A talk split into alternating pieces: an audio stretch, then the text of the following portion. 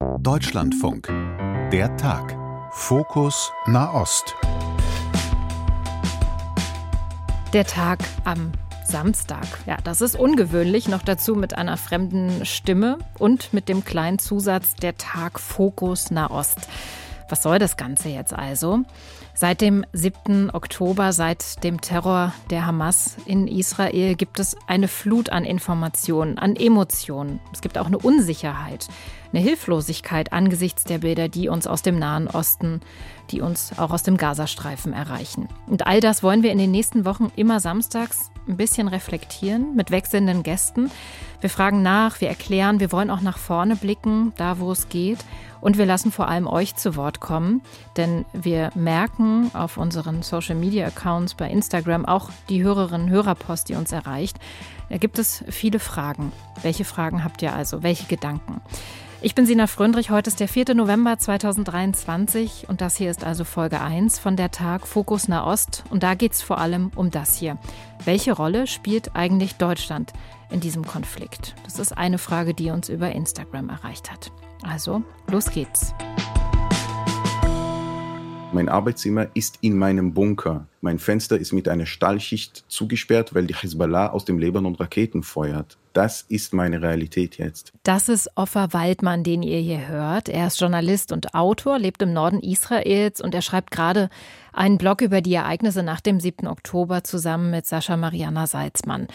Ich habe ihn und meinen Kollegen Benjamin Hammer eingeladen, mit mir gemeinsam über diese Frage hier zu sprechen. Was ist eigentlich die deutsche Rolle im Nahostkonflikt? Was heißt es, wenn Olaf Scholz das hier sagt? Die Sicherheit Israels ist deutsche Staatsräson. Ja, die Rede von der deutschen Staatsräson.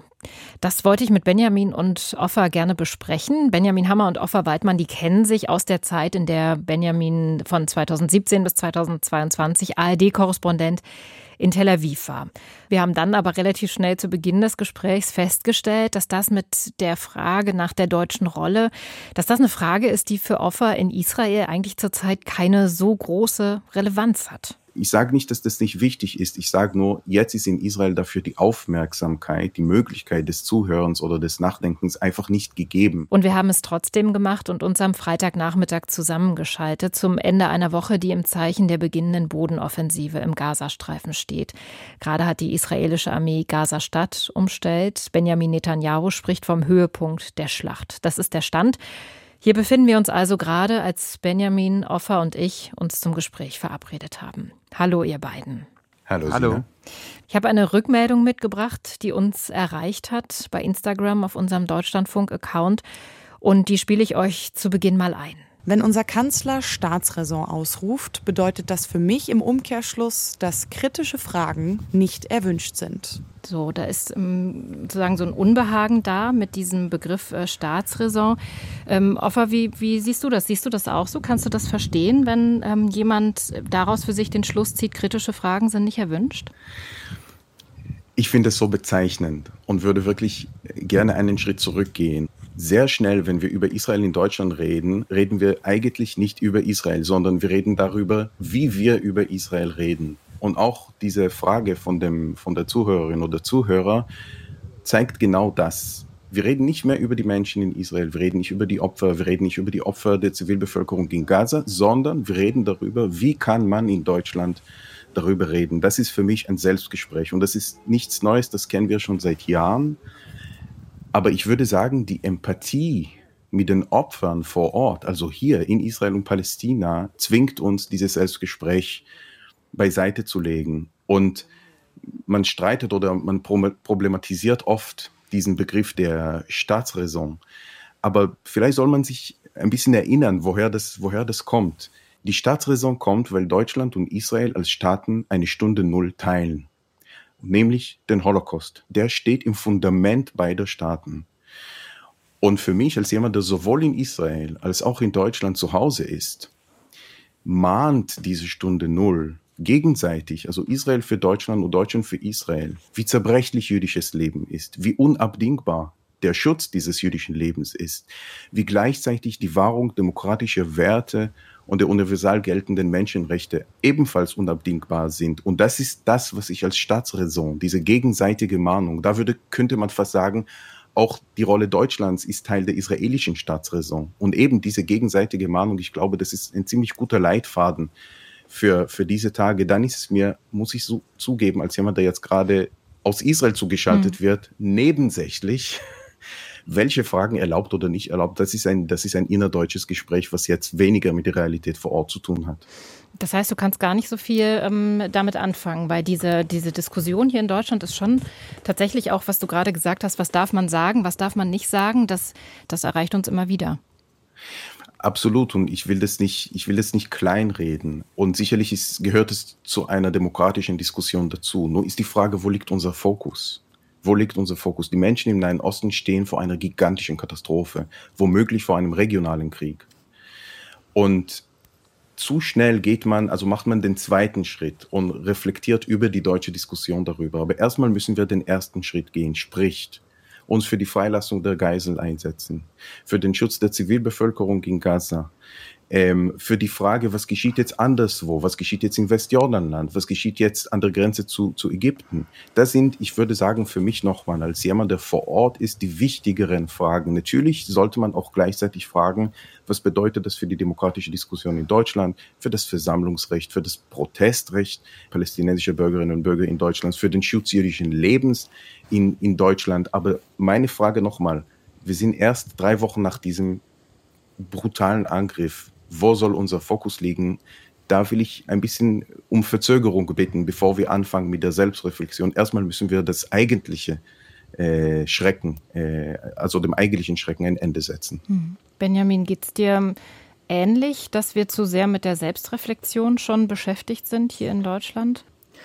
Ja, und es, es, fällt, es, fällt, es fällt halt auch schwierig. Also ich habe, während Offer geantwortet hat, schon überlegt, was könnte ich gleich sagen? Ist ja klar in so einem Gespräch. Mhm. Und, und Offer sagt gleichzeitig, wir sind drei, vier Wochen nach diesem unfassbaren Terroranschlag. Es geht darum, die Geiseln zu befreien.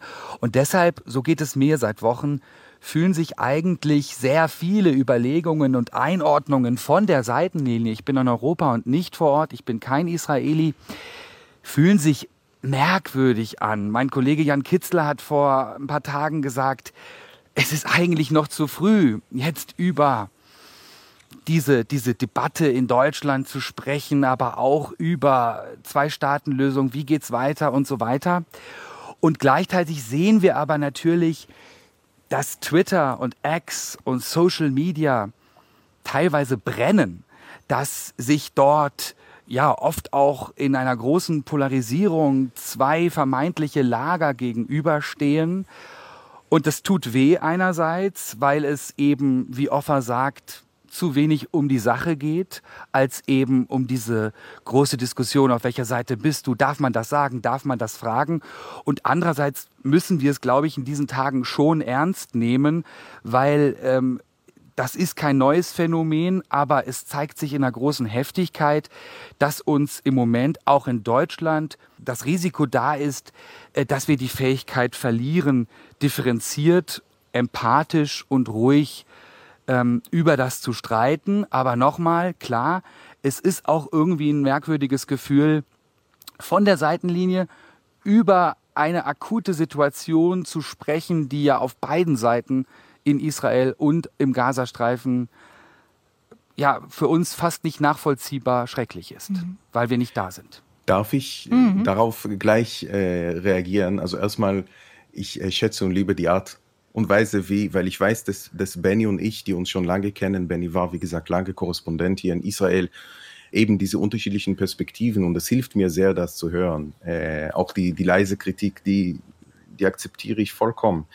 Und ich finde, ein, ein Begriff, den Benny gerade gesagt hat, ist extrem wichtig. Diese zwei Lager, wenn wir über Israel und Palästina in Deutschland reden. Mhm. Und bei vielen Akteurinnen und Akteuren in nimmst der. Du, nimmst du die auch so wahr, dass wir hier so eine Lagerbildung tatsächlich haben mit verhärteten Fronten? In der Tat. Also einige israelische Freundinnen und Freunde, die in Deutschland leben, reden oft, dass es sich so anfühlt wie so ein Fußballspiel oder palästinensische Freundinnen und Freunde. Ja, für welchen, für welchen Verein ist man? Und das nochmal, die, die Empathie vor den Opfern ähm, mahnt uns, uns von, diesem, von, dieser Denkstruktur, von dieser Denkstruktur uns zu lösen. Aber nochmal, dieses Zurückfallen, was ich jetzt in Deutschland oder aus Deutschland wahrnehme, in die Diskussion, was darf gesagt werden, was darf nicht gesagt werden, diese Diskussion erinnert mich sehr an eine Welt, die bis zum 6. Oktober oder bis zum 7. Oktober existiert hat. Ich sehne mich ebenfalls zurück in diese Welt. Glaub mir, ich würde alles in der Welt geben, dass wir wieder kurz vom 7. Oktober wären und dass man sagen könnte, ja, dass man irgendwie diesen Angriff, diesen barbarischen Terrorangriff irgendwie verhindern könnte. Aber das ist nicht mehr möglich. Und dieses Zwei-Lager-Denken, was wir jetzt wieder sehen, diese alten Diskussionen, die aus einer Welt kommen, die es so nicht mehr gibt, sind nicht durch eine Empathie vor den Opfern nochmal sowohl auf der israelischen Seite als auch auf der palästinensischen Seite gekennzeichnet. Und deswegen, ich glaube, die, fast würde ich sagen, menschliche Pietät und intellektuelle Integrität mahnt uns, erstmal kurz Moment zu nehmen, bevor wir wieder in das alte Lagerdenken fallen und uns fragen, was können wir, welche Diskussionen sind jetzt in Deutschland möglich, um das Leid der Menschen im Nahen Osten auf beiden Seiten zu minimieren, wenn nicht gar äh, diesem Leid ein Ende zu setzen. Das soll unser erstes äh, Ziel sein. Danach können wir über diskursive Lager sprechen. Mhm. Benjamin, ähm, wenn wir hier in Deutschland so eine Diskussion führen mit welche, welche, was, was darf ich sagen, welche Räume besetzen wir, ähm, geht dann so ein bisschen äh, verloren oder, oder andersrum. Warum, warum gibt es diese Reflexe? Fangen wir vielleicht mal so an. Warum gibt es diese Reflexe, dass man eben nicht über diese Fragen spricht, die Offa ja auch aufgeworfen hat und ja gleichzeitig auch gesagt hat, was das Auswärtige Amt, welche Rolle wir sozusagen ja auch spielen in diesem Konflikt? Ich, ich skizziere mal eigentlich eine, eine, eine, eine positive Sache. Also es gibt ja nicht viel Positives, was wir in diesen Tagen sagen können. Aber eigentlich ist es eine echt schöne Sache, wenn man es außenpolitisch betrachtet, dass Deutschland seit Jahrzehnten natürlich völlig zu Recht sagt, wir stehen eng an der Seite Israels, wir sind ein enger Partner Israels und es ist auch keine Phrase zu sagen, wir sind ein Freund Israels. Ich finde in dem Fall ähm, ist das Bild eines Freundes auch sehr wichtig. Ein Freund, der ein Land, wenn ich nochmal Metapher benutzen darf, in den Arm nehmen kann in diesen Stunden, in diesen Tagen. Das ist ja auch wichtig. Aber ein Freund, und das muss ja nicht öffentlich geschehen, der möglicherweise dann auch Sorgen zum Ausdruck bringt und ein Freund Deutschland als außenpolitischer Akteur, der eben die guten Kontakte hat. Das hat Offa angesprochen. Ähm, ein Beispiel Gilad Shalit, ein mhm. israelischer Soldat, der fünf Jahre lang als Geisel in der Hand der Hamas war, verschleppt wurde. Ähm, der wurde befreit mit einem Gefangenenaustausch unter Vermittlung des Bundesnachrichtendienstes. Darüber sprechen die Akteure auch relativ offen heute. Es wird jetzt nicht offen darüber gesprochen, was gerade geschieht, aber Deutschland hat die Kontakte in Richtung Libanon, in Richtung Katar, auch in Richtung Iran und auch inoffiziell und ganz informell in Richtung der Hamas, auch wenn es offiziell keine Kontakte und keine Gespräche zwischen der Bundesregierung und der Hamas gibt. Und das ist, ähm, das ist was Positives dieser Tage und ich hoffe, dass das im Hintergrund zum Erfolg führt. Ich habe gelesen, dass in Katar im Moment sehr, sehr, sehr viel verhandelt wird ähm, und, und, und hoffe auch wie Offer, dass es da in den nächsten Tagen, hoffentlich Wochen eine Lösung gibt mit Blick auf die Geiseln. Mhm. Ähm, ich würde noch mal einen kleinen Schritt zurückgehen, Offer. Ähm, du verfolgst, bist ja auch Teil äh, der, der Debatte, die es ja sicherlich auch in, in Israel gibt. Ähm, gibt es da vielleicht was, was du uns für den deutschen Diskurs vielleicht auch mitgeben kannst? Bezüglich welchen Themas? Bezüglich, wie wir ähm, darüber ins Gespräch kommen, welches ist äh, die, die, deutsche Rolle für Israel, was, was sind die nächsten Schritte, was muss passieren, wie man da in, in ein gutes Gespräch auch miteinander kommt. Israel ist ein Land im Trauma. Israel ist ein Land in einer Schockstarre. Vor unserem Gespräch heute dachte ich, falls du mich fragst, zum Beispiel, wie es mir geht, wie diese Woche war, dass ich mich gefragt habe, verdeutlicht diese Woche, das ist jetzt unsere neue Normalität. Aber kurz äh, vor dem Gespräch habe ich eine Meldung gelesen, dass der freiwilligen Organisation, die dafür verantwortlich ist, die Leichen und Leichenteile zum Grabe zu bringen, dass ihr die Ausrüstung ausging und dass sie um Spenden bittet. Und diese kleine Meldung hat mich mit einer Wucht zurück zum 7. Oktober geholt. Und wenn man immer noch in diesem andauernden 7. Oktober lebt, dann ist nochmal das deutsch-israelische Gespräch oder die, die Frage, die ich nochmal, ich akzeptiere das und ich verstehe das. Hm. Ich lebe aber jetzt in Israel. Wir reden, also mein Arbeitszimmer ist in meinem Bunker. Mein Fenster ist mit einer Stahlschicht äh, zugesperrt, weil die Hezbollah aus dem Libanon Raketen feuert. Das ist meine Realität jetzt darüber zu sprechen, wie Deutschland angemessen darüber reden kann, das ist, ich sage nicht, dass das nicht wichtig ist. Ich sage nur, jetzt ist in Israel dafür die Aufmerksamkeit, die Möglichkeit des Zuhörens oder des Nachdenkens einfach nicht gegeben. Mhm. Ich kann dir sagen, alle Texte und Interviews, die ich in den letzten drei Wochen gegeben habe, musste ich aus mir regelrecht meißeln ähm, um, um irgendwie mich zu versetzen, quasi ins, ins deutsche Publikum oder aus, in die deutsche Perspektive. Denn es ist wirklich sehr hart. Man ist noch mitten, man ist noch mittendrin. Also die Zeit der Reflexion ist noch nicht wirklich gegeben. Offer, Yuval Noah Harari hat geschrieben vor, ich glaube, zwei Wochen, also der israelische Historiker, dass ähm, Israelis und Palästinenser aufgrund dieses Schockzustands, du sprichst vom Trauma, du hast diese, dieses schreckliche Detail gerade beschrieben bei der Identifizierung von Leichen, dass Israelis und Palästinenser im Moment keine Kapazitäten haben, mit, mit Empathie auf die andere Seite zu gucken, weil sie so sehr mit dem eigenen Schock befasst sind. Und er, Yuval Noah Harari, sagte, naja, wenn ich es richtig wiedergebe, wenn die Nichtbeteiligten, die internationale Gemeinschaft, die Beobachterinnen und Beobachter aus dem Ausland etwas leisten können, dann ist das den empathischen Blick auf beide Seiten zu wahren. Erkennst du das an? Findest du das äh, legitim, dass man sagt, okay, wir sind etwas weiter draußen und haben damit vielleicht auch die Möglichkeit und vielleicht auch die Rolle, in Anerkennung eures Schocks anders auf die Situation zu blicken? Trotz des großen Respekts, den ich vor Yuval Noah Harari habe, wie Millionen andere Menschen in dieser Welt, muss ich ihm vehement widersprechen. Vehement widersprechen. Es gibt zahlreiche NGOs in diesem Land, in Israel, jüdisch-arabische NGOs, und das sind jetzt keine esoterischen Gruppen, die im ganzen Land, aber wirklich im ganzen Land, gerade jetzt die Solidarität, die Empathie zueinander äh, suchen und zeigen. Ich lebe im Norden Israels in, einem, in einer sehr durchmischten Region. Benny, du hast mich ja auch einmal besucht äh, und hast einen Beitrag über diese Region gemacht, äh, wo wirklich arabische, beduinische, palästinensische, jüdisch-israelische Dörfer und Städtchen nebeneinander liegen. In dieser Region haben wir fast ab dem ersten Tag mehrere Momente jüdisch-arabischer Solidarität. Da würde ich auch die Rolle der sogenannten arabischen Israelis, also der palästinensischen Bürgerinnen und Bürger Israels, hervorheben. Sie haben die schwierigste Rolle in dieser Zeit und aus denen und aus den, wie gesagt, aus den gemeinsamen jüdisch-arabischen NGOs sehen wir wohl die Möglichkeit, die Fähigkeit, Empathie zu zeigen. Vielleicht habt ihr die Geschichte von Mao Zedong gehört. Mao Zedong hat beide Eltern verloren am 7. Oktober. Das ist der Leiter vom Abraham Hostel. Und ab dem ersten Tag hat er sofort den Kontakt zu seinen palästinensischen äh, Partnern und Partnern, um zu sagen, wir schaffen das aus diesem Schock nur gemeinsam.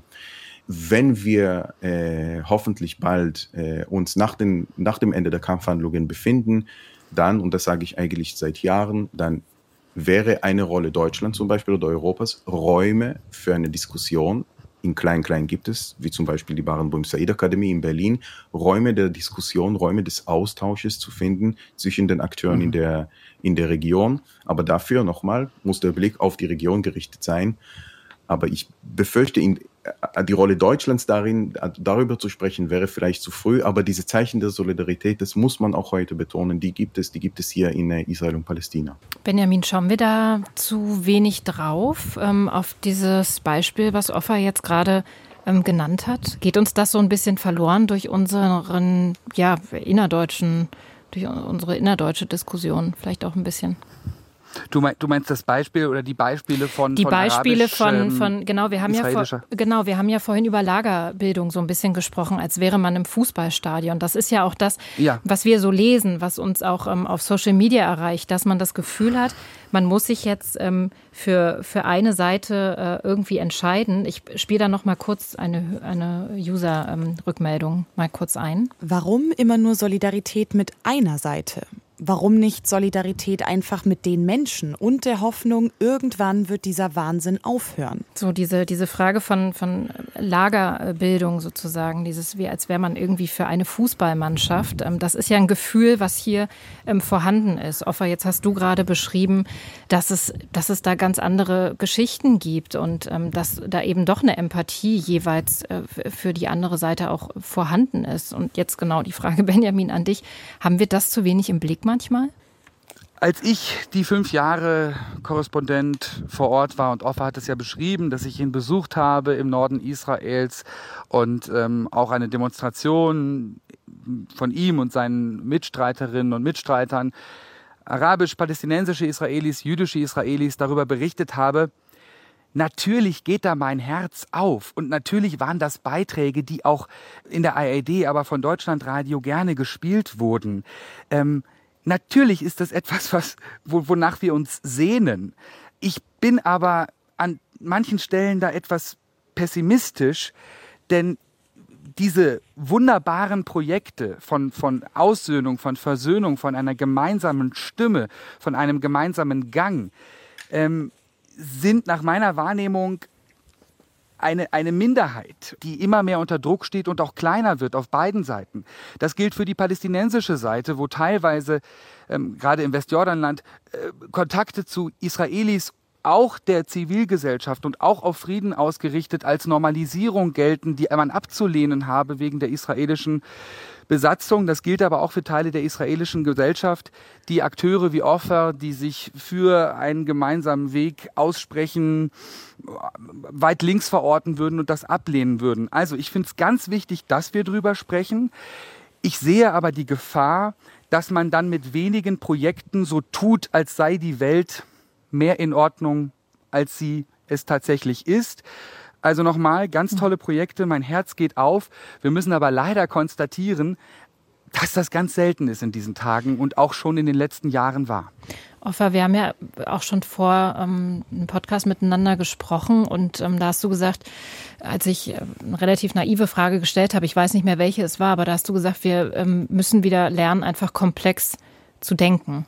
Ja, und natürlich würde ich gerne auf äh, auf Bennys Aussage antworten. Gerne. Äh, bedauerlicherweise hast du recht, Benny. Äh, diese Gruppen sind in der Minderheit. Ich würde tatsächlich sagen, in der absoluten Minderheit.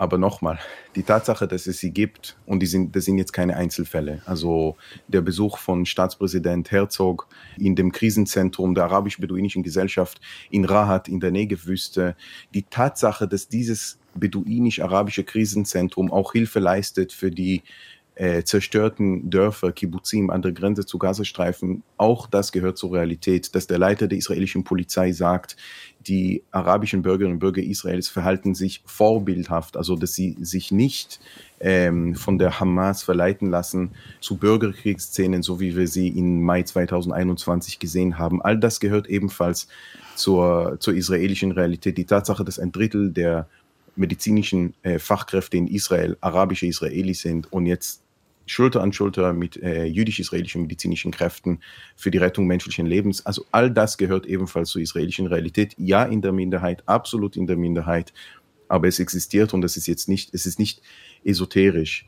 Und das komplexe Denken, Sina, was du, hm. was du erwähnst, ist, wenn wir natürlich als Menschen und äh, da spielt auch ein bisschen diese, also die Hörmeldung, die du gespielt hast, wieso können wir nicht mit den Menschen solidarisch zeigen? Und das klingt natürlich immer richtig, mit den Menschen, sich mit den Menschen solidarisch zu zeigen, aber man, man muss schon genau hinschauen.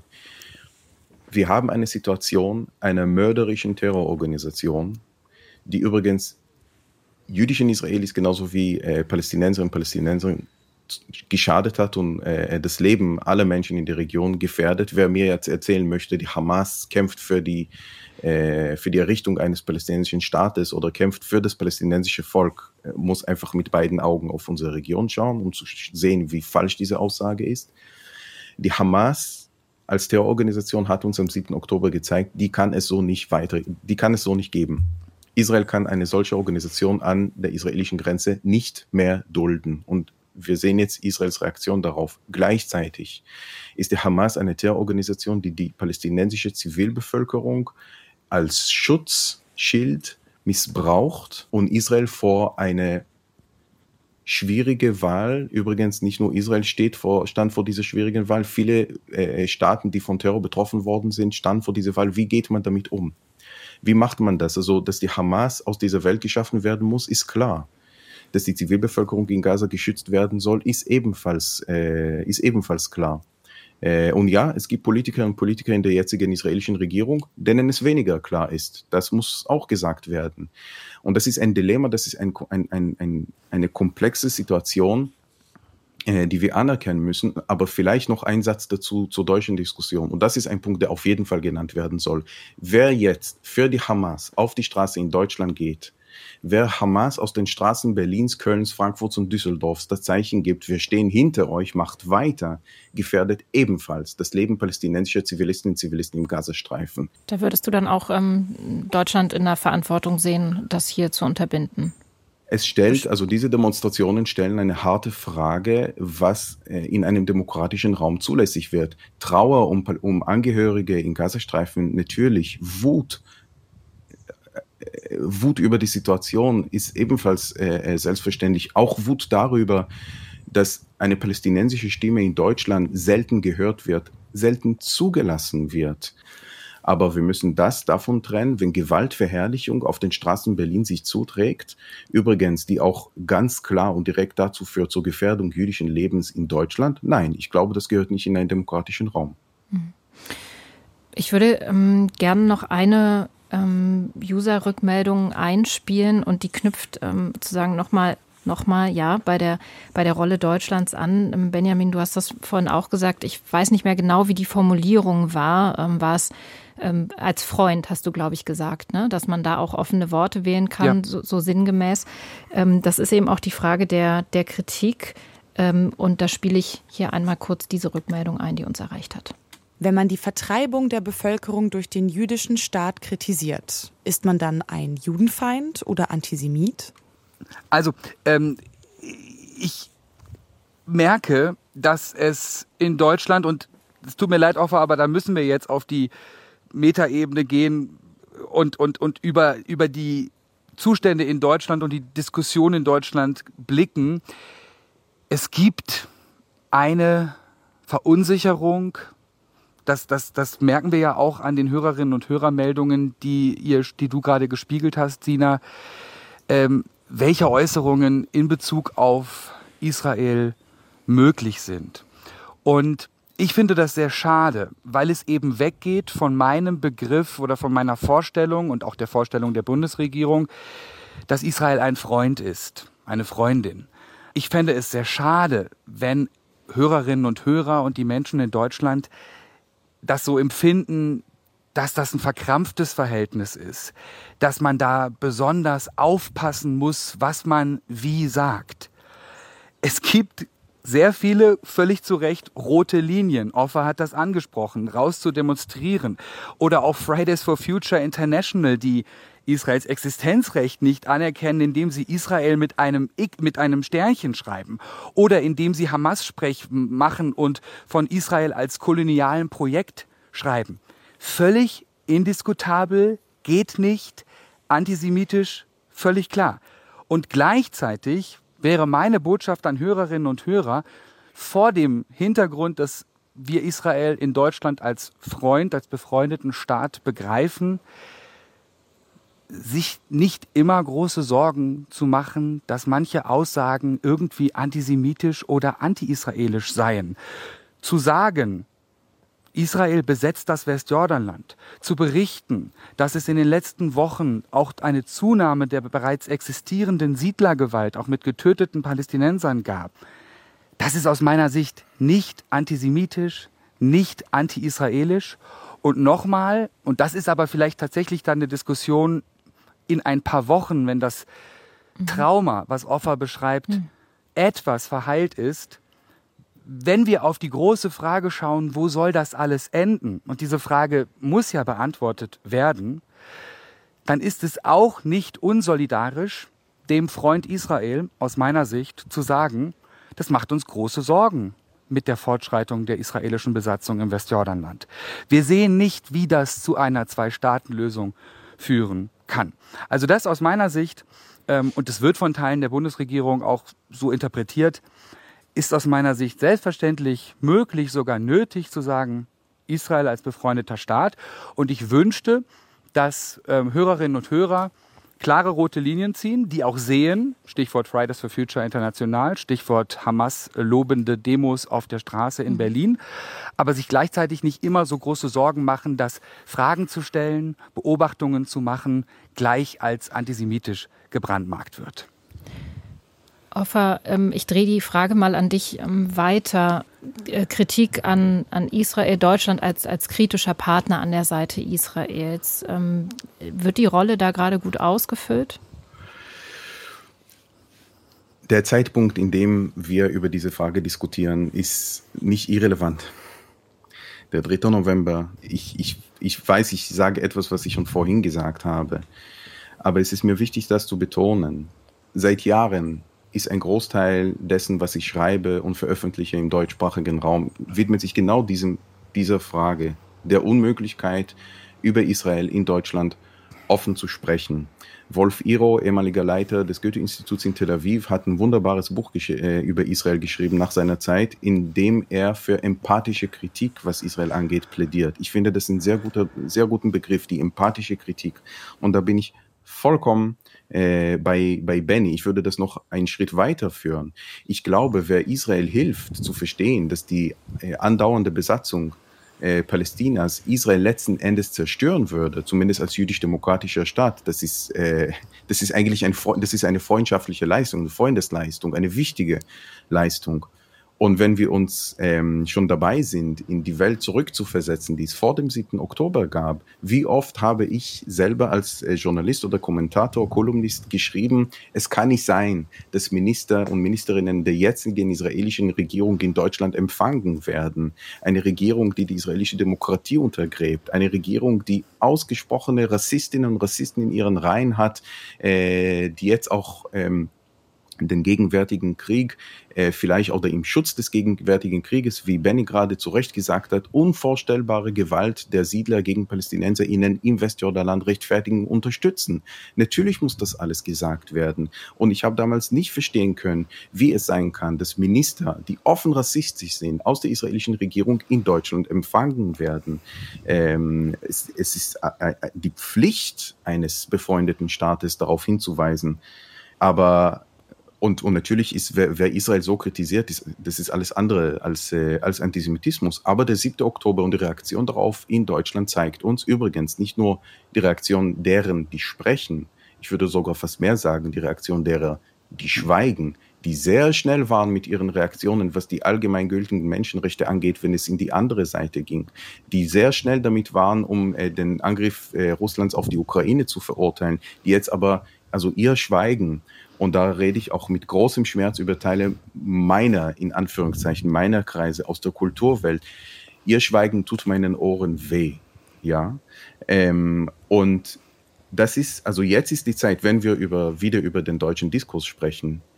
Wer jetzt schweigt, verliert die Möglichkeit, in sechs Monaten zu sprechen. Wer jetzt nicht sagen kann, und jetzt also Trigger-Alarm, wer jetzt nicht sagen kann, dass die Enthauptung von Babys nicht in Ordnung ist, Wer jetzt nicht sagen kann, dass Vergewaltigung als Kriegsmittel nicht akzeptabel ist und nicht Teil des palästinensischen Befreiungskampfes ist, kann nicht in sechs Monaten zu mir kommen und über die Besatzung sprechen. So einfach ist das. Wer auf der Grundlage der allgemeingültigen Menschenrechte argumentier weiterhin argumentieren möchte, der muss jetzt, sich jetzt erheben und, und sich aussprechen gegen diese Gräueltaten, die wir, die wir am 7. Oktober gesehen haben, um die Legitimität, um sich die Legitimität zu holen, in sechs Monaten äh, wieder und dann, wie Benny sagt, vollkommen zu Recht, Israel daran zu erinnern, das Völkerrecht verbietet die äh, ähm, Fortsetzung der israelischen Besatzung des Westjordanlands. Klar, das muss gesagt werden, aber die Legitimität, das sagen zu können, die wird jetzt äh, geholt. Offer Benjamin, ich danke euch für das äh, gemeinsame Nachdenken, für dieses intensive Gespräch. Mich würde noch interessieren, wie es euch ging, ihr beiden, die ihr euch auch kennt, jetzt äh, in dieses Nachdenken miteinander zu gehen. Benjamin, wie, wie, wie ging dir das jetzt im Verlauf dieses Gesprächs? Ich habe ja davon gesprochen, ähm, dass sich das ähm, manchmal eben in diesen Tagen und Wochen nach wir betrachten das von der Seitenlinie anfühlt. Und Offer hat das ja, glaube ich, deutlich gemacht. Er ist das, was man einen politisch linken Israeli nennt. Er hat sich in den letzten Jahren immer wieder gegen die Besatzung ausgesprochen. Und trotzdem hat mich beeindruckt in diesem Gespräch, dass Offer am Anfang nochmal deutlich gemacht hat, wie frisch das Trauma ist, wie zerbrechlich das Land ist, auch wie zerbrechlich er ist in seiner Situation im Moment mit seiner Familie im Norden Israels. Und das ist eine Spannung, die wir, glaube ich, jetzt auch ein bisschen aushalten müssen, dass wir in Deutschland, auch wir Journalistinnen und Journalisten, über Dinge sprechen wollen wie deutsch-israelisches Verhältnis. Hörerinnen und Hörer fragen sich, was kann wie gesagt werden? Und gleichzeitig, dass uns Menschen wie Offa in Israel daran erinnern, dass es manchmal auch noch ein bisschen früh sich anfühlt, darüber zu sprechen, angesichts der großen offenen Wunde und der noch verschleppten Geiseln im Gazastreifen. Und ähm, wie Offer das dargestellt hat, ja, das hat mich äh, bewegt und beeindruckt. Ich hatte große Sorgen vor diesem Gespräch und habe mich eigentlich gefragt, ob es jetzt für mich überhaupt möglich ist. Ähm, aber ich wusste, und das hat sich bestätigt, Benny und ich, wie gesagt, wir, es ist nicht das erste Mal, dass wir über diese Lage sprechen.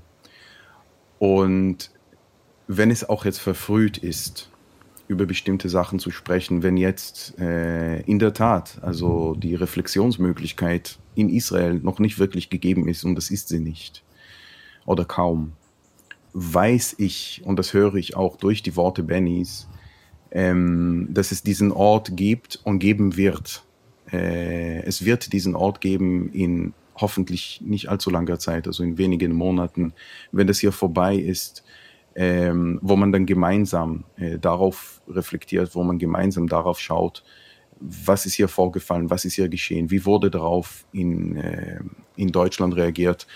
Und ja, man ist an der Seitenlinie, aber man soll sich nichts vormachen, wie eng Deutschland und Israel miteinander verbunden sind. Das haben wir in diesem Gespräch gehört, das sehen wir immer wieder an den, an den letzten Tagen, äh, dass der eine Zuhörer eine Frage stellt, ob wir dabei zusehen dürfen, wenn der jüdische Staat Vertreibungen, da ist schon so eine sehr starke Aussage hinter dieser Frage einerseits, und andererseits sagt Benny, wenn er über Israel redet, redet in der weiblichen Person, was zeigt eigentlich, wie gut er Israel kennt. Mhm. Ähm, ich danke dir auch nochmal, dass du auch diese Formulierung jüdischer Staat auch jetzt hier im Nachgang auch nochmal einordnest.